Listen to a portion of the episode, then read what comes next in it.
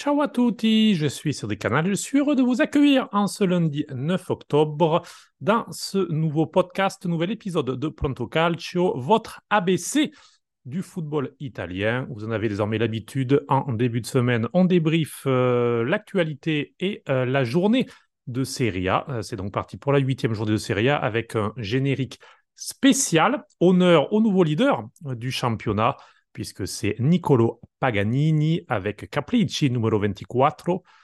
Paganini, euh, surnommé le violoniste du diable, pour un présumé pacte signé avec le diable. Euh, ce n'est pas un pacte signé avec les diables de l'AC Milan, mais on écoute cette version enregistrée il y a six ans euh, de David Garrett. C'était lors d'un spectacle à Milan.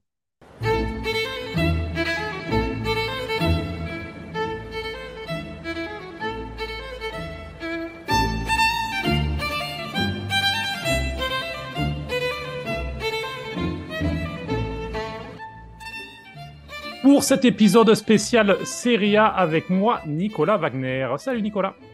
Bonjour Cédric, bonjour euh, Raphaël et bonjour Antoine et bonjour à tous nos auditeurs. Tu vas déjà un petit peu annoncer qui est avec toi et qui est avec nous. Euh, Raphaël Gauthier. Ah, j'ai spoilé, ouais. Eh, t'as fait un petit spoiler, t'as as bien fait. Ah, donc Raphaël Gauthier est aussi avec nous. Salut Raphaël. Salut à tous. Et Antoine Aiello. Salut Anto. Salut les amis. Voilà, donc nos deux camarades Rossoneri sont là euh, pour parler notamment de l'AC Milan qui est euh, leader. Euh, je lisais générique avec Nicolas Paganini, qui était donc surnommé le violoniste du diable, car il aurait fait un pacte avec le diable pour avoir ce talent-là. Et autre particularité, il disait toujours Paganini non ripete. Il ne répète pas. Ça, c'est plus pour moi, je vous préviens, je répète pas les questions aujourd'hui. Soyez attentifs. Bref, aujourd'hui, euh, au sommaire de la Milan, au Zinone, on va aussi parler d'un petit débat sur les entraîneurs avec Antoine. Bref, le programme est chargé. On va commencer comme chaque semaine avec un tour d'horizon des résultats rapidement. Chacun, je vais vous demander un petit mot sur, euh, sur un match. On va commencer avec l'ordre chronologique comme à chaque fois de cette huitième journée. Euh, j'ai commencé avec toi, Nicolas. Euh, il y avait Empoli Udinese pour ouvrir cette journée vendredi. 0 à 0 entre deux équipes du bas de tableau qui, bah, qui ne se sont pas rassurées. Ouais, il y avait un film dans les années 70 avec Robert De Niro et Christopher Walken qui s'appelait Voyage au bout de l'enfer. Je crois que c'est un peu ce qu'ont dû vivre les spectateurs de, de ce match. Euh, deux équipes malades, deux équipes euh, en, en, manque euh, de réussite, euh, d'efficacité. Un seul but inscrit pour l'instant par Empoli, qui aurait pu en marquer avec un peu plus d'adresse, notamment par l'ancien joueur de, de Pordenone et Nicolo Cambiaghi, qui, qui est malgré tout un, un, un, bon petit jeune talentueux. Et les soucis continuent à s'amonceler au-dessus de la tête de, Sotil qui n'a toujours pas gagné avec, euh, avec cette équipe de Moudinez et qui, je pense, euh, sera bientôt euh, libre sur le marché ou au pôle emploi italien. Alors, est-ce que ce sera le prochain entraîneur à perdre son poste? Sûrement pas. On y reviendra tout à l'heure dans quelques petits instants alors qu'on arrivera à ce match-là. Mais il y avait aussi Lecce, Sassuolo. Anto, qu'est-ce que tu as pensé de ce match entre deux équipes qui, qui ont plutôt fait un bon début de saison? On a hâte de voir Sassuolo après euh, les succès euh, contre, contre la Juve et le match nul contre, contre l'Inter. Euh, victoire contre l'Inter. Victoire contre l'Inter, pardon. C'est vrai. Puis défaite contre Monza.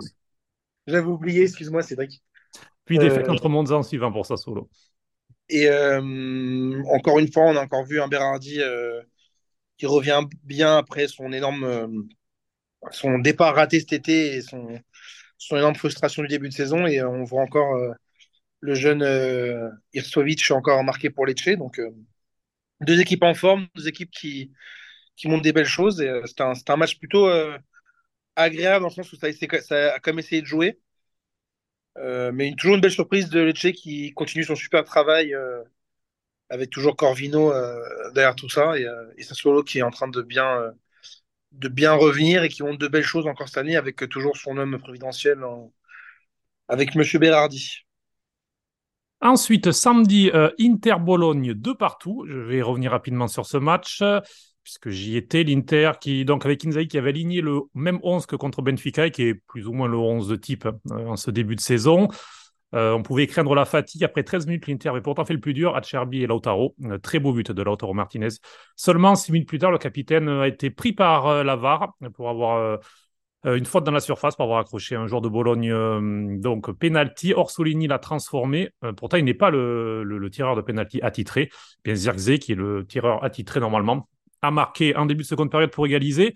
Euh, beau but de Zirkzee avec une belle erreur de toute la défense de l'Inter. Il n'a aucun à sauver. Les trois étaient complètement euh, désorientés. Euh, une Inter, encore une fois, comme dix jours plus tôt à San Siro, qui, qui patine. Il y avait eu ce revers, donc 2-1 contre, contre Sassuolo. À chaque fois, l'Inter menait à la pause. Ce qui est le plus inquiétant, c'est que l'Inter ouvre le score, l'Inter mène à domicile, et puis l'Inter se fait reprendre. Et lorsque l'Inter est repris, euh, n'arrive pas à, retourner le match. On voit, il n'y a pas de plan B. C'est vraiment le, un problème de l'Inter. Ça fait ben, plus de deux ans que ça dure. Depuis qu'Inzaghi est sur le banc, euh, c'est clairement une limite. Ça reste dans le 3-5-2. Euh, fin de match avec des centres pour Alexis et Lautaro, deux joueurs qui font moins de 2m75, donc il n'y a pas forcément de, logique d'avoir sorti Turan pour faire ce jeu-là.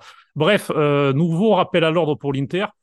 C'est pas préoccupant, mais l'Inter lâche donc la première place du classement. On reviendra justement sur le nouveau leader. Mais on va passer au match suivant. Juventus Torino, 2 à 0. Gatti, Milik en seconde période, Raphaël.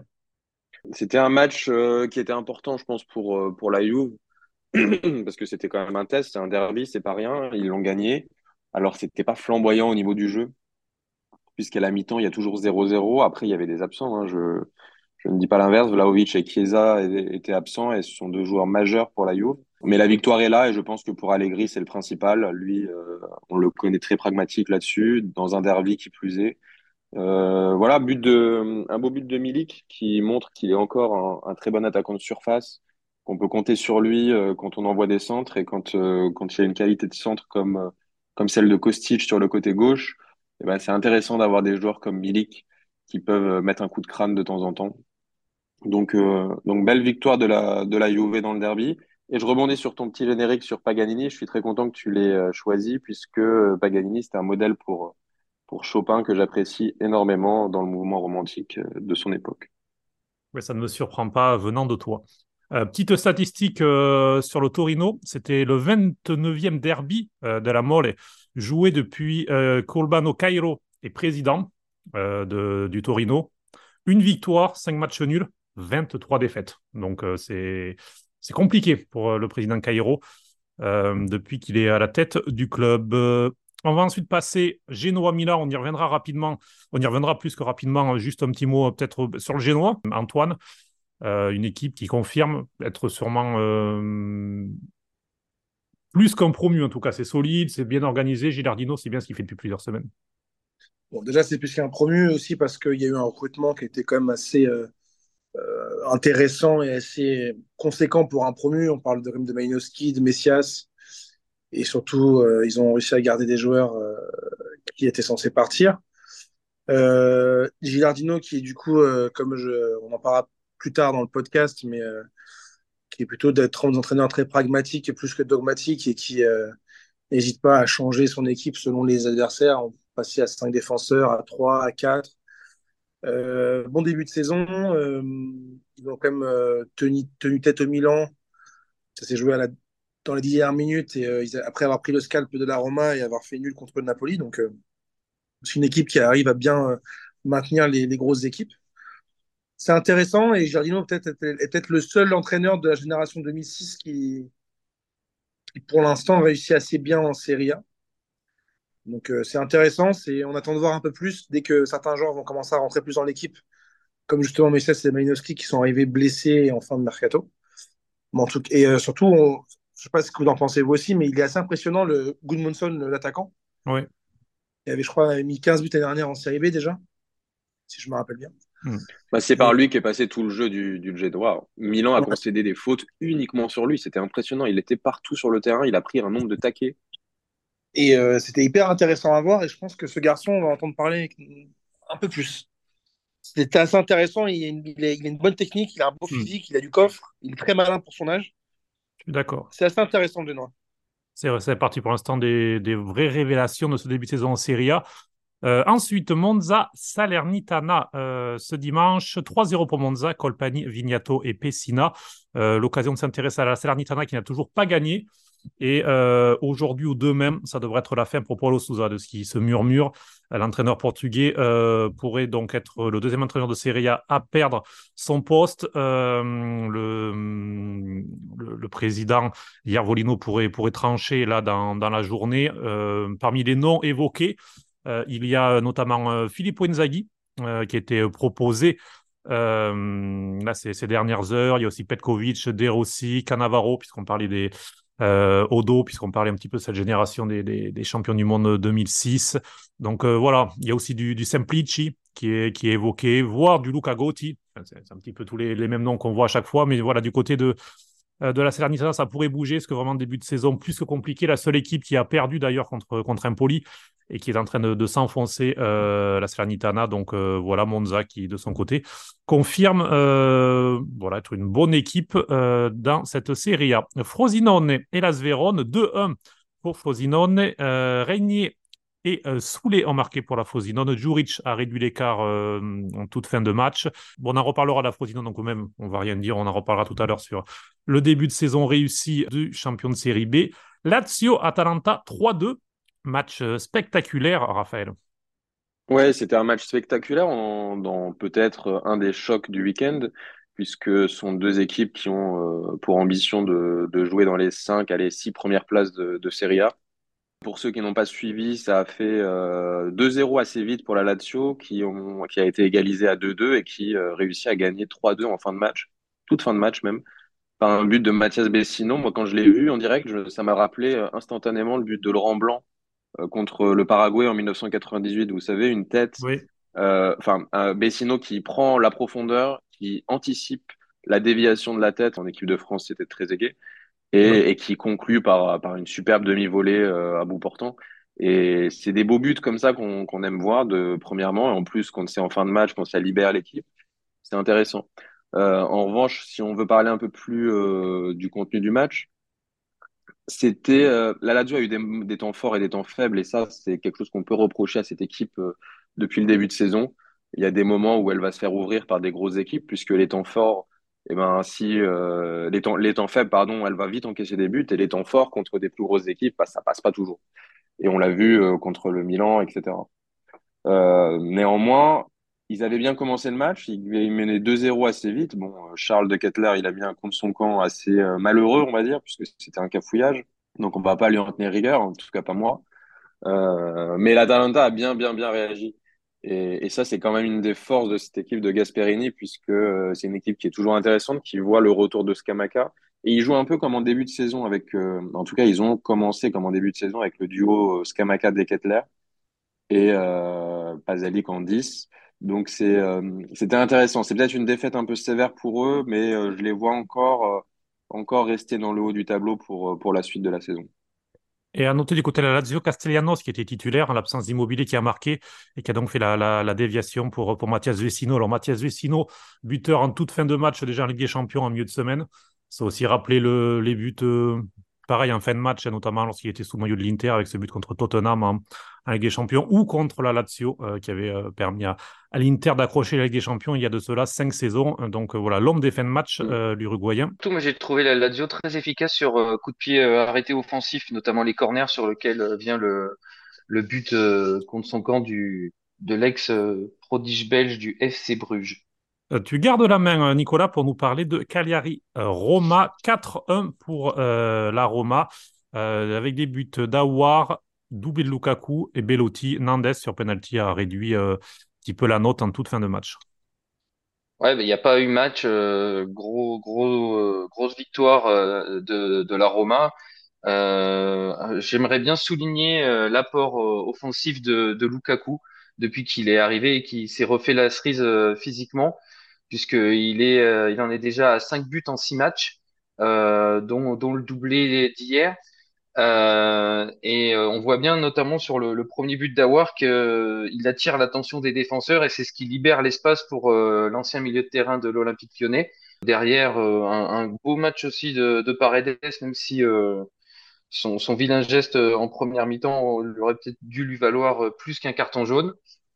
Et euh, on voit que Cagliari, c'est très compliqué. Ils sont derniers, ils prennent beaucoup de buts. Ça n'a toujours pas gagné non plus. Et je pense que le, conte de fées de la saison dernière est en train de se transformer en cauchemar, notamment pour euh, le doyen des entraîneurs de Serie A, Claudio Ranieri. Pas encore menacé Claudio Ranieri, mais euh, Luc a dit que ce serait sa dernière aventure en club. C'est compliqué, mais quand on voit l'effectif, c'est selon moi quand même l'effectif le plus faible de, de Serie A. Même Empoli a, a plus de qualité, a du Baldanzi, Cambiaghi, un attaquant comme Caputo. Vraiment, Cagliari, c'est à part Louvumbo devant, pour moi, il y a euh, Nandes qui a un petit peu l'expérience, mais il n'y a rien. C'est vraiment euh, assez terrible. Et donc, euh, la journée s'est terminée avec le succès 3-1 de la Fiorentina sur la euh, pelouse du Napoli. Brecalo avait ouvert la marque. Osimhen, juste avant la pause, égalisé. Bonaventura et Gonzalez ont permis à la Fiorentina de gagner. deux mots sur, sur le Napoli, en tout, qui se reviendra sur la Fiorentina après, mais le Napoli, ben voilà, il y avait déjà eu le revers contre, contre la Lazio dès que le niveau s'élève, euh, c'est vraiment compliqué. Puis surtout euh, dans le jeu, vraiment des fêtes complètement méritées hier euh, pour les hommes de Rudy Garcia. Façon, dès qu'on a des équipes, hein, justement, on le jeu de, de la Lazio quand il y a eu le match de, avec la victoire de la Lazio contre Napoli. Dès qu'ils ont des équipes qui jouent très très haut, qui viennent les agresser, leur force collective de l'année dernière où ils arrivent à vite se dégager et surtout à, récupérer, à avoir toujours la balle, a complètement disparu. Hier soir, on a senti qu'il y avait beaucoup moins de puissance collective, que c'était un peu chaque joueur qui voulait un peu faire la différence tout seul. On voit un, un qui, qui est très irrégulier en ce début de saison, qui a mal commencé, qui s'était un peu rallumé, là, qui s'est rééteint à nouveau. Euh, on a l'impression que tout pèse un peu sur euh, les épaules d'Ozimène. On sent aussi des joueurs assez émoussés. Euh, Garcia a mis quasiment les mêmes joueurs, quasiment le même 11 que, mercredi en C1. Et on sait qu'avec un, le, type de jeu du Napoli, ce qui reste, parce que Garcia a quand même complètement brûlé ce qu'avait fait Spalletti quasiment. Il faut des joueurs au top physiquement et euh, on le sent. On sent qu'il n'y a plus de puissance collective, qu'il y a une fébrilité défensive qui est criante, que le bloc est coupé en deux, que le milieu de terrain est défaillant. Hier, on est passé du 4-3-3 au 4-2-3-1 dès qu'Anguissa s'est blessé à la 30e. Il a fait entrer Raspadori qui jouait un peu dans un rôle un peu hybride. Varaskelia a fini euh, les droits. Enfin, c'est euh, brouillon, c'est dans la gestion, c'est compliqué. L'extra sportif, il y a l'histoire Ozymen il y a une semaine, avec le fameux coconut, comme on aime le dire. Enfin, il y a euh, vraiment, il y a vraiment, un. Enfin, on dirait même pas le même Napoli que l'année dernière. Il y a un fossé qui est criant et pourtant, contre Real, ils avaient fait un beau match. Après, est-ce que la séance, ça les motive plus Peut-être? Mais là, c'est pas possible de se faire rouler dessus comme ça. Franchement, ils ont été ridicules hier soir. Le seul positif, c'est aussi qui tire le penalty. Après les polémiques, à part ça, il n'y a rien à retenir du Napoli hier. Plutôt inquiétant, hein, surtout une équipe euh, nerveuse. On le il y a vraiment beaucoup de nervosité, ce qui est compréhensible, mais qui est surtout le, plus préoccupant. Allez, euh, c'est parti donc pour nos thèmes. On va parler du Milan, de la Fiorentina. Il y aura un débat sur les entraîneurs et Frosinone. È chiaro che poi dopo l'espulsione di Mike ci ha messo in condizioni particolari. Ma sembrava volesse andare in, post, in porta Christian, poi ho detto eh, forse è meglio Olli che sia un po' più alto, è andato benissimo. Mm. E, vabbè, bisogna fare i complimenti a Olli, ma credo che soprattutto, secondo me fa parte di una, di una mentalità di una squadra che non vuole mai mollare, che ci vuole credere fino in fondo e che, e che è stata secondo me giustamente premiata. On commence donc par l'AC Milan, 21 points après 8 journées, 7 succès, une défaite. Alors, quelle défaite? Parce que c'était le, revers 5-1 lors du derby contre l'Inter. Mais justement, l'AC Milan, depuis, s'est bien relevé, euh, puisqu'il n'y a eu que des succès. Il y a eu des succès en faisant du turnover. Donc, Pioli qui, gère bien euh, son effectif, qui parfois peut se passer de Léao, qui peut se passer de Giroud. Euh, plutôt une bonne chose, puisque à la reprise, il devra se passer de Ménian et de Théo lors du choc contre la Juve, puisqu'ils seront suspendus. Lorsqu'on a préparé, j'ai écrit Milan, deux points, esprit Scudetto, pour l'interrogation, parce qu'on a l'impression que euh, c'est pas forcément l'équipe la plus forte sur le papier. On peut dire que c'est la Juve, on peut dire que c'est l'Inter, mais on a l'impression que c'est peut-être le, le, groupe euh, le, le, le, plus fort en un sens. Euh, donc, ben, je vous pose cette question. Est-ce que pour vous, il y a, il y a un esprit Scudetto comme il y a deux ans du côté de la Milan Je commence avec toi, Raphaël. Alors là, comme ça, à la volée, je te dirais non. Parce que j'ai l'impression qu'il y a quand même encore quelques faiblesses qui vont être criantes sur, sur le long terme. Mais d'un autre côté, si je devais tempérer mes propos rapidement, je pourrais te dire que en fait la victoire euh, amène la victoire et qu'un groupe se soude et un groupe euh, euh, et a une énergie quand elle gagne. Et force est de constater que le Milan a gagné sept fois en huit matchs et que peut-être que ça peut apporter quelque chose de très positif et donc une énergie de la victoire pour les prochains matchs. Après, si tu as raison de dire que Milan a, beaucoup fait tourner par nécessité, puisqu'il y a déjà beaucoup de blessures, on va pas le rappeler, mais il y a déjà des joueurs importants qui sont blessés, comme Krunic, Loftus-Cheek, Kaloulou. Euh, on peut penser aussi à Benasser, qui est blessé depuis un long moment.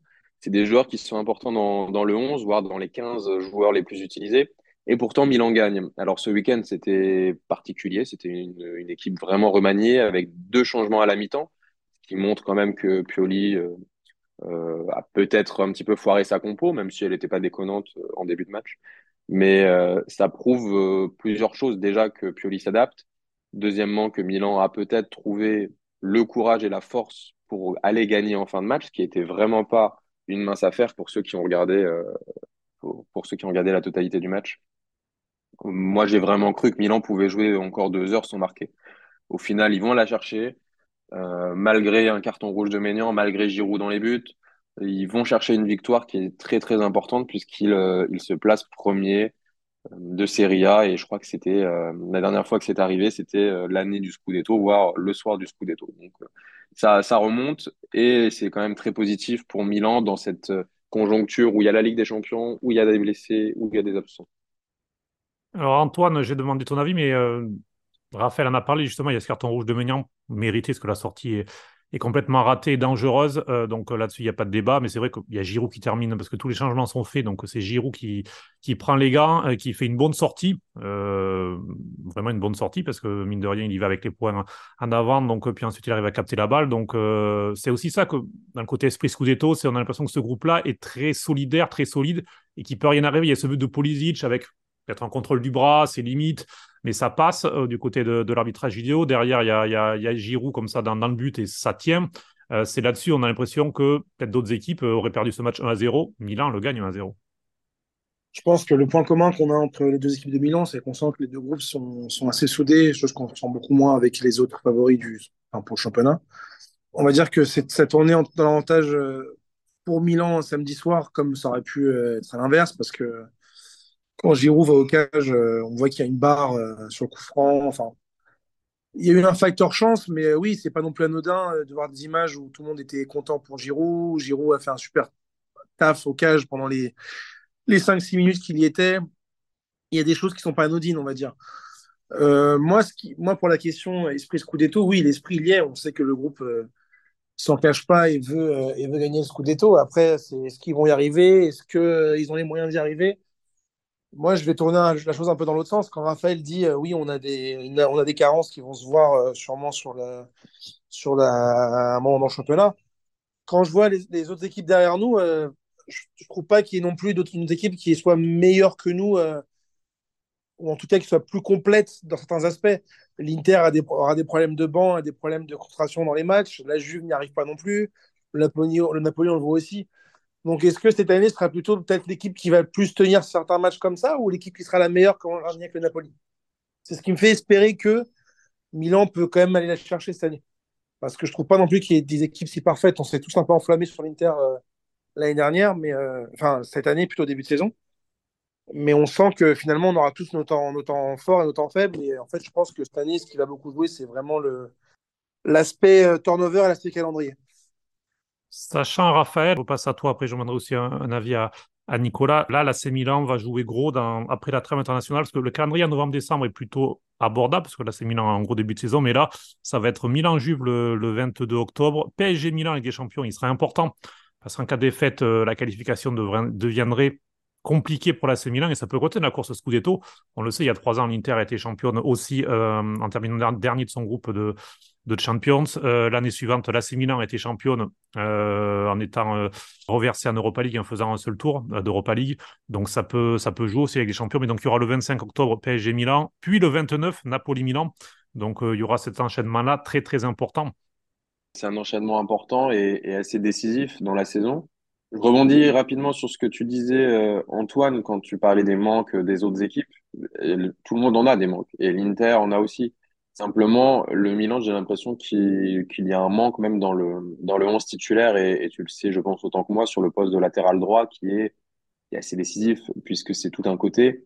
Euh, on l'a vu ne serait-ce que ce week-end contre le Genoa, on l'a vu ces derniers matchs. Calabria, Florenzi, c'est des, joueurs qui sont pas fiables à 100%. On sait, on sait également que le niveau de Théo en ce moment n'est pas très bon. Alors, c'est bien, il aura l'occasion de se, de se reposer contre, contre la Juve parce qu'il a eu l'intelligence de prendre un carton à la 19e alors qu'il est, qu'il était diffidato et qu'il ne devait pas prendre de carton. Mais bon, il, s'est dit, je vais en prendre un tout. Et il était à 80 mètres de ses cages et il a mis un tampon pourri. Toujours pareil. En limite, bah ouais, je sais. C'est à se demander si c'était pas volontaire en fait. Si c'était pas volontaire pour. 5 cartons en 7 matchs, comme c'est. dont je crois 3 ou 4 sur contestation et 3 ou 4 mm. sur des fautes aussi bêtes parce que mm. c'est toujours les mêmes fautes. C'est des fautes loin, c'est des fautes qui servent à rien, c'est des fautes pour faire quasi mal et c'est pas intelligent. Euh, bon, je pense que lui, il faut qu'il se repose parce que euh, il a l'air émoussé, il a pas fait un bon match encore ce week-end. Mais bref, euh, je pense que oui, c'est comme tu l'as dit, il y a une triple confrontation en une semaine entre le dimanche 22 et le dimanche 29. Tu joues la Juve, le PSG et Naples, dont deux déplacements. Sachant que la Juve, tu la joues sans Mike euh, Maignan ni sans Théo Hernandez, qui seront remplacés euh, soit, euh, enfin sûrement par Sportiello dans les buts, et puis pour Théo, bah ça c'est l'inconnu puisqu'il n'y a pas de latéral gauche dans dans un dans un club qui vise le Scudetto, ils ont ils se sont dit on va pas prendre de, doublure à, Théo Hernandez. Donc on va voir, peut-être que Pioli, la dernière fois qu'il a joué sans Théo, il a fait euh, une défense à 3. Donc il a changé tout son système pour un joueur. Peut-être qu'on aura Florenzi à gauche. Peut-être que Kaloulou, si un jour il revient de blessure, parce que lui aussi il est complètement disparu, peut-être qu'il reviendra. Je sais pas. En revanche, effectivement, c'est ça va être trois tests. Alors pour le moment, Milan a, fait des tests. Hein. Ils ont joué contre euh, l'Inter, ils ont joué contre la Roma, contre la Lazio, contre le Newcastle, contre Dortmund. Je veux dire, Milan a joué des gros matchs en début de saison et ils se sont plutôt bien passés dans l'ensemble, sauf le derby et c'était pas rien du tout. Maintenant, la Juve me fait pas vraiment peur. Même ce week-end, ils gagnent contre le Taureau, mais c'est un petit Taureau, c'est une petite Juve. Après, bien sûr, il faudra voir si Vlaovic et Chiesa reviennent. Euh, le PSG, on en a parlé dans le podcast Champions League, c'est une équipe qui, bien sûr, peut ouvrir. Elle peut ouvrir en deux euh, à la mi-temps, il n'y a plus de match. Comme elle peut douter elle peut se faire ouvrir elle-même en contre. Et Léao, je pense que ce sera le joueur euh, le plus important pour Milan dans ce match, puisque ce sera à lui d'aller euh, d'aller profiter de, de la largesse derrière Hakimi pour, pour enfoncer Paris. Et Naples, à Naples, c'est une équipe qui est très très peu solide. On l'a vu ce week-end encore. C'est tactiquement, c'est beaucoup plus faible que l'an dernier, donc il y aura quelque chose à faire. Après, voilà, on verra à la fin de, de, ce, de cette grosse semaine-là si Milan a l'étoffe d'un potentiel au, au Scudetto ou si c'est une équipe qui aura sûrement sa place dans le top, dans le top 4. Alors Nicolas, pour terminer ce débat, toi tu les as vus euh, sombrer contre l'Inter au stade, ce, ce 5-1 qui était. Euh, Est-ce que tu es surpris de les avoir vus se relever à ce point-là? Parce que bah, depuis, il n'y a, que des victoires en Serie A. Alors en Champions League, le début est un peu poussif avec ces 2-0 à 0. Mais, mais, mais en Serie A, c'est, non seulement ils ont effacé la défaite, mais ils ont même deux points d'avance maintenant sur l'Inter. Euh, et, ça seulement en, en, trois matchs. Oui, alors euh, effectivement, j'étais à, San Siro et je pense que le, le, résultat final de, ce match ne reflétait pas forcément totalement euh, la domination de l'Inter. Il y a, a peut-être eu un facteur réussite exacerbé sur, sur cette rencontre qui dont le résultat a, masqué un peu peut-être euh, euh, le vrai écart entre les deux équipes. Euh, de toute façon, enfin on l'avait vu avec le début de saison du Milan, ils avaient fait un très bon début de saison. Ils sont passés à travers ce match-là, ils se sont relevés parce que je pense que fondamentalement, euh, le, leur niveau actuel euh, est, réaliste et euh, correspond à ce qu'ils produisent sur le terrain. Ils ont en plus comme disaient euh, Antoine et, Raphaël, ils ont le facteur réussite qui aurait pu faire que le match du Genoa se termine par un match nul. Finalement, il l'emporte. Je pense que ton, ton titre, l'esprit Scudetto, il, est, il, résume bien un peu cette, situation. de toute façon, on sait très bien qu'il y a une course engagée entre les deux équipes du Milan pour savoir qui va décrocher la, de la deuxième étoile en premier. Et euh, forcément, les deux équipes ne seront pas loin du but euh, à la fin de la saison, je pense, parce qu'il y a de la qualité dans les deux effectifs. Faudra euh, juste pour l'Inter euh, gérer les problèmes de banc, comme le dit Antoine depuis le début de, de l'année. Euh, faut pas que Lautaro se blesse. Euh, faut pas qu'il y ait des joueurs comme ça qui se blessent parce que sinon c'est compliqué. Et à côté de ça, il faudra pas non plus que le Milan perde trop de joueurs comme Théo, parce qu'effectivement, on a vu l'autre fois avec Pioli, c'est compliqué, il n'y a pas de backup derrière. ça oblige à, à changer toute la composition d'équipe et, et, même carrément la tactique. Et là, ça peut devenir vite problématique si c'est une absence longue durée. Mais s'ils arrivent à, à gérer tous ces, ces, petits soucis inhérents à une saison, ça, ils peuvent être proches du but l'un et l'autre. Alors voilà pour l'AC Milan, donc euh, nouveau leader de la Serie A après huit journées. On va passer au débat d'Antoine euh, tout de suite. C'est intenditore d'ippica. Eh? Allora, ah, bravo. Allora, ne, nelle corse ai cavalli basta mettere il musetto davanti. Non c'è bisogno di vincere di, di 100. Musetto davanti.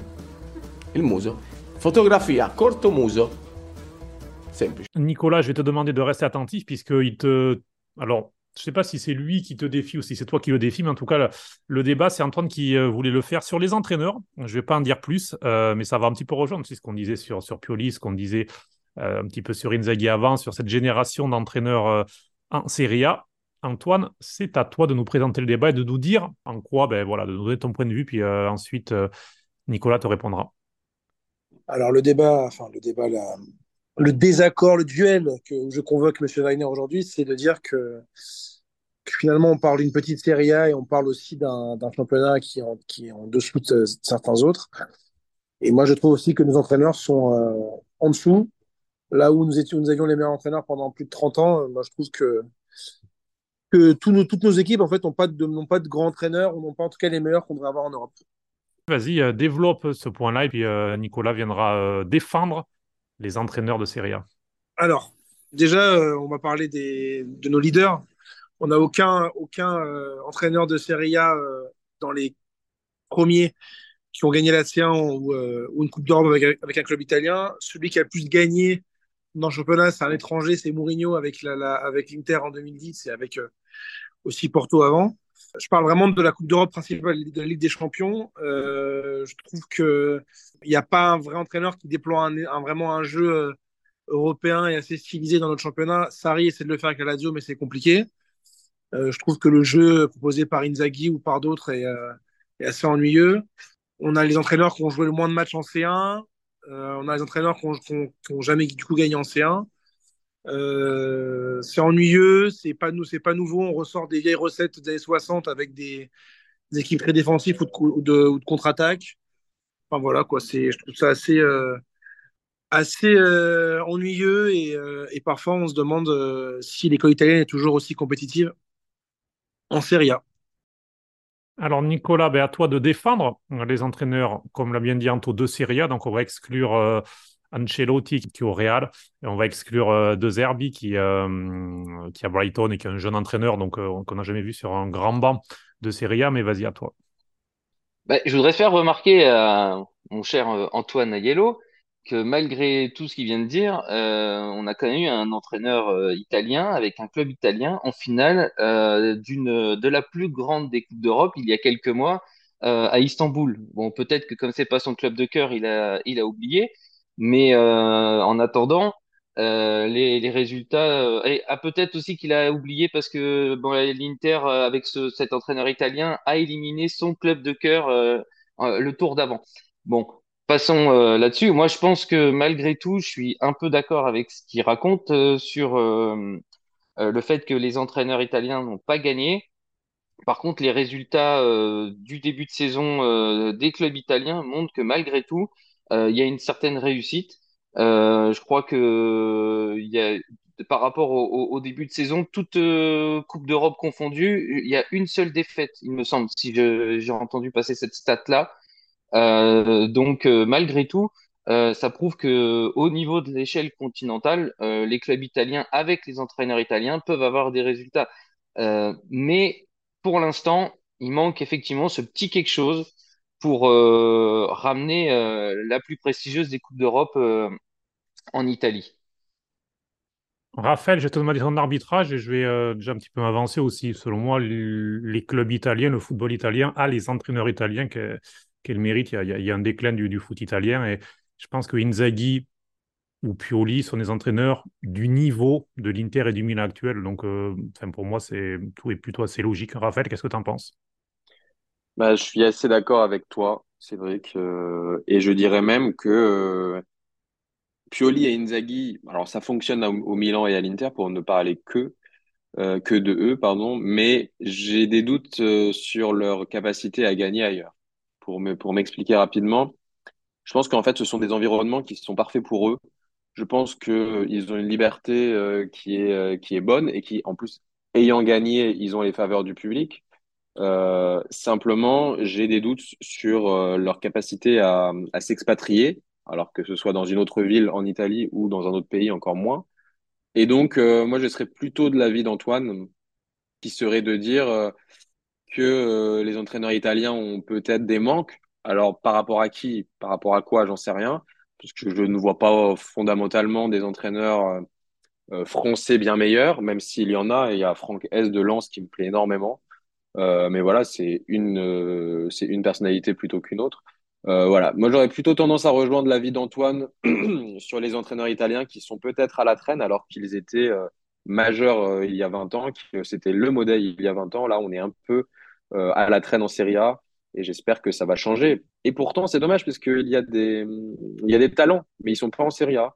Et Antoine, tu l'as dit, il y a des talents qui s'exportent très très vite. On a vu Farioli, on a vu des Zerbi, c'est des entraîneurs qui vont vite ailleurs et c'est dommage de pas les avoir en Serie A. Mais ils ont vite été ailleurs parce que ils n'ont pas eu euh, leur chance parce que on a, je pense, euh, en Italie un modèle d'entraîneur et que si tu es un peu trop jeune, euh, tu n'es pas euh, dans le paysage, on, ne te connaît pas et on va pas forcément te faire confiance. Et je pense que c'est euh, malheureusement Cédric qui vient d'Italie, tu le, tu le vois bien avec euh, les, les jeunes qui restent encore, euh, qui sont plus de trentenaires et qui restent encore à la maison. Je pense que c'est un peu euh, une parallèle qu'on peut faire avec ça, c'est-à-dire que tant que t'as pas une cer- un certain âge, une certaine expérience, tout ça, on va avoir du mal à, à, à confier euh, les clés d'un camion d'une grosse équipe euh, à un entraîneur qui est qui a, allez, Inzaghi fait peut-être un peu, un peu comment dire, office d'arme qui cache euh, qui cache la forêt parce qu'il a vu des bons résultats avec la Lazio, mais euh, mais euh, hormis ça, c'est vrai que si t'as pas euh, entre 45 et 50 ans euh, on, on, on verra difficilement sur un banc d'une grosse équipe. Moi, je Alors, sais pas, De Zerbi, De Zerbi a quand même, a quand même fait trois ans à Sassuolo. Il était quand même très en vogue à la fin de son parcours à Sassuolo. Bon, il a décidé d'aller ailleurs, que ce soit pour les finances, que ce soit pour d'autres expériences, parce que ça peut se comprendre aussi. Moi, j'ai pas l'impression que, que, que l'Italie n'a pas fait confiance à De Zerbi, par exemple. Oui, mais Ah, tu crois que vraiment s'il est parti au Shakhtar, c'est parce qu'il avait une proposition d'un club comme la Juventus? Tu crois qu'il serait parti au Shakhtar si on lui avait offert la Juventus en venant de Sassuolo? Moi, je À la Juve, c'est particulier. Il y avait Allegri à la Juve, et tu peux pas enlever Allegri comme ça.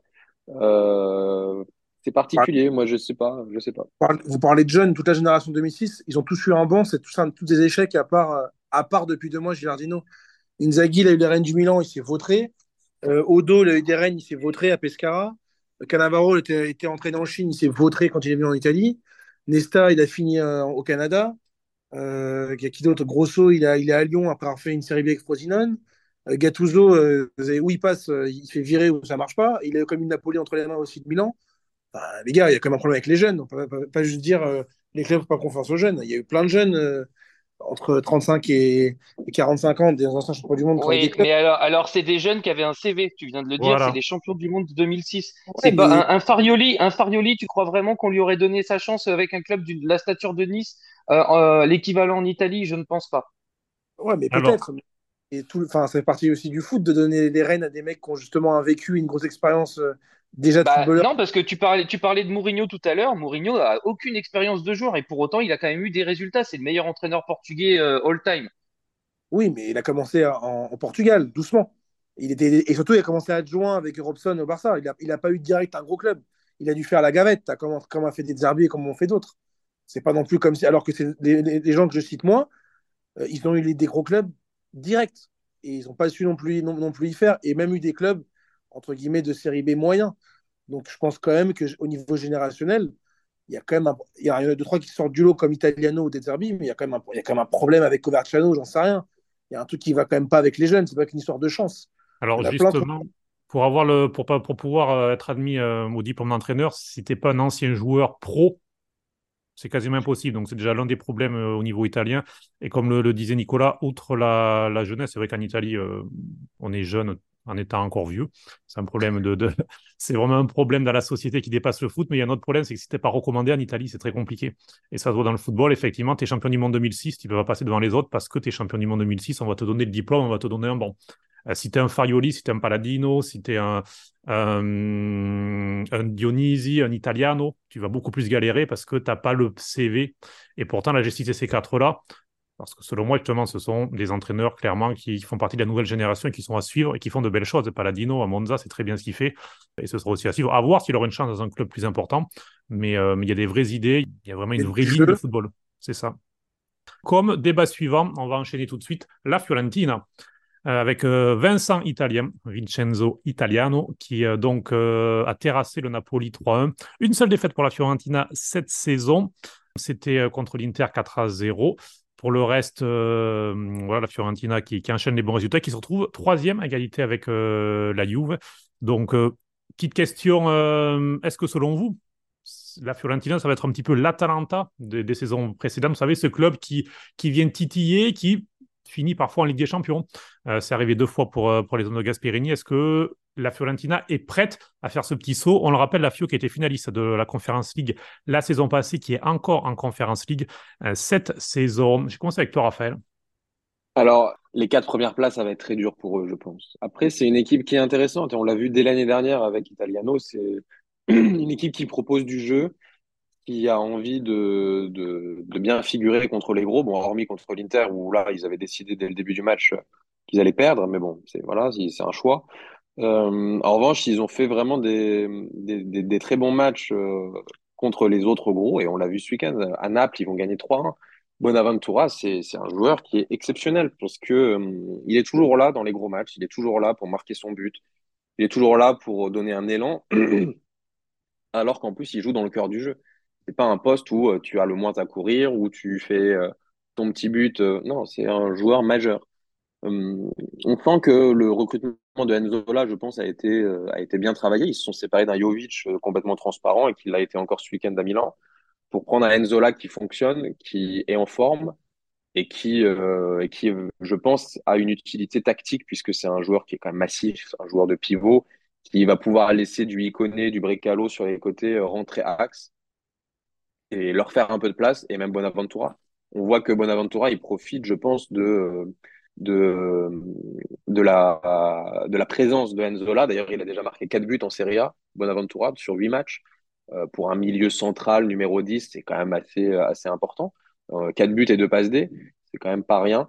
Après, peut-être que les marches euh, de la première, deuxième, troisième, quatrième place seront un peu hautes, sachant que devant eux, je vois mal la Juve, l'Inter, le Milan, et euh, sans doute le Napoli être, être derrière eux à la fin du classement, à la fin de la saison, pardon.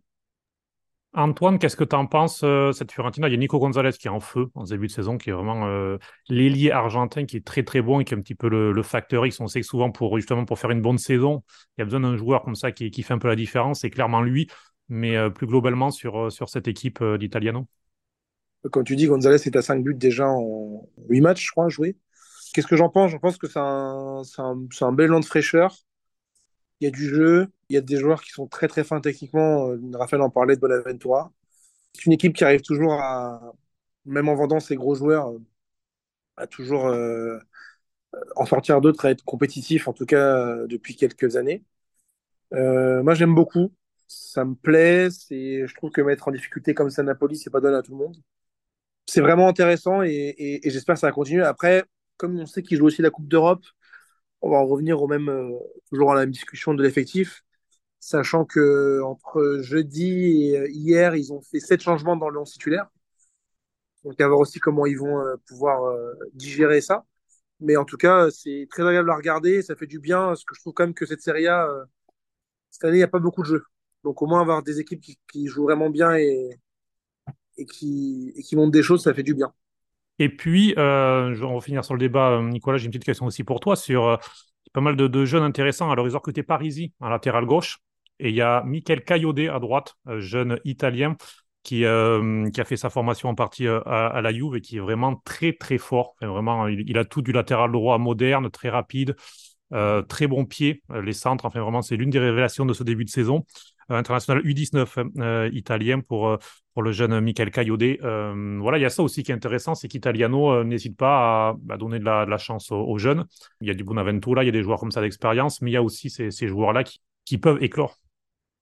Oui, euh, on voit très bien que Italiano euh, est un coach moderne. Il fait pratiquer un beau football à, à son équipe, mais surtout, il a le profil d'un entraîneur formateur. Et ça, c'est intéressant parce que c'est, euh, je pense, l'antithèse d'un Allegri qui, l'année dernière, s'il a fait rentrer des jeunes dans, l'équipe, c'est vraiment parce qu'il y avait l'infirmerie qui était pleine et qu'il y avait pénurie de titulaires. Sinon, c'est compliqué pour voir des jeunes débuter dans, ce club-là. Euh, ce qui me semble être euh, euh, le plafond de verre de, de, cette équipe de la Fiorentina, c'est le nombre de buts encaissés. Ils sont actuellement à 11 buts, c'est le plus gros total des quatre premiers.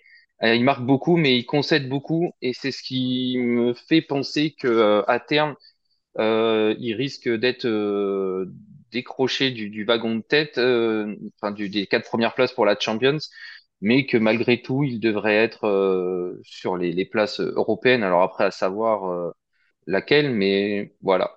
Et effectivement, c'est bien de, c'est frais d'avoir des, des joueurs euh, comme euh, Parisi, même s'il a été fautif hier sur le, le penalty concédé par par Terracciano, ou Kayode, qui s'est illustré par son retour défensif. je crois il y, a, il y a quelques il y a quelques journées où il a sauvé un but sur sa ligne et, c'est bien de, de voir que euh, la chance est donnée à des jeunes parce que l'avenir de, de, la nationale euh, passe par là. Et ça, c'est important pour les prochaines échéances. Kayode qui a profité entre guillemets un petit peu de la blessure de Dodo il y a, il y a quelques semaines, qui sera assez longue donc pour se faire sa place, mais il avait Gvara quand même au marquage hier, donc c'était euh, c'était un bon client. Il a montré que c'était pas seulement un latéral offensif qui savait aussi à défendre. Raphaël, pour finir sur ce débat. Je rebondis sur ce que Nico dit sur Parisi. Parisi, c'est un joueur qui est très intéressant qui s'est montré en équipe d'Italie Espoir, qui, se qui s'est montré avec Empoli l'an dernier. Et je pense, alors c'est vrai que souvent je pense à Milan parce que je suis, je tifoso, mais un Parisi, s'il était venu à Milan cet été, je pense que ça aurait fait de Milan un favori au Scudetto, euh, je pense majeur. Euh, puisque c'est c'est un joueur qui est très intéressant, qui peut jouer euh, qui peut jouer euh, soit tout, soit titulaire, soit remplaçant. Théo, il aurait pu se reposer. Ça aurait été une alternative très intéressante voilà, malheureusement, il passe, il passe entre les gouttes. Euh, il va à la FIO. Peut-être que la, la, la, perspective d'être titulaire avec la FIO a, a, pesé dans son choix plutôt que d'être backup de Théo. Je pense qu'il a raison. Mais il n'est pas titulaire à la FIO, c'est Biraghi qui a joué même peut-être un peu plus de matchs. Il n'est pas, il est pas titulaire indiscutable à la FIO, euh, Parisi. D'accord. match. Ouais. Donc, euh... Parisi joue à droite d'ailleurs aussi. Peut-être plus pour longtemps. Qui est rare pour un, pour un latéral gauche-gaucher, mais Parisi n'est pas de même à droite depuis la blessure de Dodo. Donc, euh... Après, non, mais tu vois, c'est c'est ce que je dis pour Milan. Un Parisi, ça aurait pu être intéressant puisque euh, Milan n'a que trois vrais latérales de métier, vrais latéraux de métier. Euh, Florenzi, Calabria et Théo Hernandez. Florenzi, Calabria, les deux, ils peuvent jouer 45 minutes plus 45 minutes en un seul match. Euh, au bout d'un moment, c'est compliqué. Parisi, s'il peut jouer à gauche, s'il peut jouer à droite, s'il est jeune, en plus italien, ça te permet de remplir les listes puisqu'on est obligé de, mettre Caldara, qui n'a pas joué une minute, qui ne jouera pas une minute, juste pour la liste de la Champions League au bout d'un moment, il faut être un peu malin dans les, dans les, dans les mercatiers et il faut penser à, à de l'italien, du jeune. Et Parisi, je pense que c'était le meilleur jeune italien à prendre cet été. C'est la Fiorentina qui l'a fait, je crois, pour 10-15 millions d'euros. Après, dans, dans, dans ce côté-là, ça, a peut-être pu peser dans les choix du Milan, même si effectivement, il y a eu ces sommes-là qui ont été mis sur d'autres joueurs, notamment au milieu de terrain ou, en attaque. On va terminer un mot rapide. Euh, je vais demander à toi, Nicolas, sur Frosinone, euh, avec Di Francesco, qui, fait un beau début de saison. Alors, on était inquiet pour Frosinone au vu du mercato. Euh, ce qui se passe pour Cagliari, on se disait, eh, Frosinone risque de nous faire un peu la même chose parce que les peu de moyens, euh, recrutement euh, avec peu de joueurs, on va dire connus en un sens, mais ils ont fait confiance à des jeunes, des prêts, des joueurs en échec. Ça s'est concrétisé ce week-end avec les buts de Régnier. Alors, ce, cet attaquant milieu offensif brésilien qui avait été recruté très jeune par le Real Madrid, qui ensuite s'est complètement perdu en Europe et qui là bien réapparaît à Frosinone. Il y a Soulé aussi, euh, prêté par la Juve, qui, euh, qui, fait marque que des buts que de la tête d'ailleurs, alors qu'il n'est pas, c'est pas une tour de contrôle, mais euh, voilà, très très très bon joueur. Lui aussi, l'une des révélations de, de, ce début de saison. Donc ben voilà, dis-nous un petit peu sur Frosinone ce que tu en penses. Et a priori, il se dirige, même si on n'a joué que 8 matchs, sur un maintien plus serein qu'on ne le pensait. Et justement, Antoine, euh, qui voulait tout à l'heure euh, du spectacle, du rafraîchissant, je trouve que le jeu de Frosinone est, très intéressant. Euh, ils ont dominé euh, l'équipe de, de Vérone euh, ce week-end euh, vraiment largement. ils ont pioché pas mal de jeunes, justement, tu disais, de, dans la, la réserve, dans, les, dans la Juve Next Gen ou U23, comme, comme vous voulez. mais en plus de Soulé, qui a été un véritable poison samedi, il y a le jeune milieu de terrain Barenechea qui, qui a aussi rejoint l'équipe. On a le, le jeune Okoli aussi qui vient de, de l'Atalanta. Kedira qui était euh, ouais, en défense. Euh, Kedira qui est une, était une valeur sûre euh, de la série B la saison passée et qui fait beaucoup de bien euh, à l'équipe. S'ils peuvent relancer euh, Régnier aussi qui était parti à Dortmund je crois, ça, ça peut être une bonne pioche. Et surtout, c'est très intéressant par rapport à, à l'entraîneur Di Francesco, qui était sur une pente euh, bien glissante depuis quelques années. Et là, ça fait plaisir de voir euh, son équipe euh, pratiquer un bon football et d'être déjà si bien classé au classement général. Un petit mot, Antoine, sur peut-être sur Di Francesco, et, qui avait fait de bonnes choses à la Roma, même si la fin avait été dure pour lui, comme souvent à Rome, on brûle souvent, mais qui, avait été, qui a fait une demi-finale de Ligue des Champions tout de même. C'est une belle revanche pour lui parce qu'il il avait fait du bon boulot déjà ça soit après il était à la Roma, euh, c'est mal fini, mais comme tu viens de dire précisément, euh, ça fait partie du, du drama euh, de la Roma, comme du Napoli, des clubs du Sud, où on ne peut pas se quitter en bon terme. c'est bien ce qu'il fait à Frosinone, en plus ça récupère quand même l'équipe laissée par Le Rosso qui a été champion. Donc c'est quand même, c'est quand même, ils ont été très malins sur sur les prêts, comme l'a dit à l'instant Nicolas. En plus, ils ont pris le jeune intéressant comme Brescianini qui était formé Milan, qui fait un bon début de saison. De toute façon, on voit que les joueurs sont de qualité quand vous avez des joueurs comme Marigny qui ont été, euh, qui sont passés aussi par Dortmund en prêt, mais euh, qui ont été achetés 40, euh, 50 millions d'euros par la Madrid. C'est qu'on sait que c'est des jeunes qui ont du talent et qui doivent juste jouer. Au premier match, c'est quand même pas mal de mettre un but. Soulé, on l'a déjà vu un peu avec la Juve. Bon, il est barré par Chiesa et par Kostic et par d'autres joueurs. Très intéressant. Donc, c'est un maintien qui va se faire, je pense, assez rapidement. Je pense qu'on va atteindre les 30 points assez vite. C'est intéressant à voir. Et on sent aussi que Di Francesco travaille plus librement. Peut-être que c'est un entraîneur qui sera peut-être mieux avec une équipe plus redimensionnée comme Frosinone que comme la Roma ou d'autres grands clubs. Parce qu'au moins, il, peut, il a du temps pour mettre en place son jeu. Et c'est agréable à voir. Et surtout, euh, Frosinone, je pense que ce sera une équipe cette année qui va, qui va causer pas le problème à des grandes équipes. Pseudo tifosi, gente che vuole male al Siena. Gufi, state a casa. Mais nous, on va se quitter en bon terme parce qu'on n'est pas du sud de l'Italie. Alors toi, tu l'es, Antoine, du sud de l'Italie d'origine. On va quand même se quitter en bon terme parce que c'est que de l'amour, Planto Calcio. Et on va se quitter avec euh, deux pronostics rapidement. Euh, pas sur la Serie A, mais sur la nationale italienne. On va en profiter comme il y a cette trêve internationale. Deux matchs euh, pour la Squadra Azzurra avec donc le 14, ce samedi 14 octobre, Italie-Malte. Alors je demande le score aussi parce que victoire de l'Italie, c'est trop facile. Euh, même si, vous pouvez me dire match nul ou victoire de, de, Malte, bien sûr. Mais euh, Nicolas, je commence avec toi. Ah, il faut soigner les stats. Euh, allez, je vois un petit 3-0. Match qui a lieu au San Nicolas de Bari, d'ailleurs. Raphaël On va dire. je voulais dire match nul, mais Malte, c'est quand même très faible. Hein, donc, allez, 2-0. sachant qu'il n'y a pas de Retegui ni de hum, d'immobilier dans la liste, donc ça pourrait être du Scamaca, du Laspadori ou du Moiskin en attaque. On verra. Antoine Allez, Mal va prendre un point, 0-0. Waouh. Moi, je vais dire, non, je vais dire 4-0. Mal, ça a l'air quand même très, très faible. Mais... Et puis, mardi 17 octobre, un beau jour, euh, Angleterre-Italie.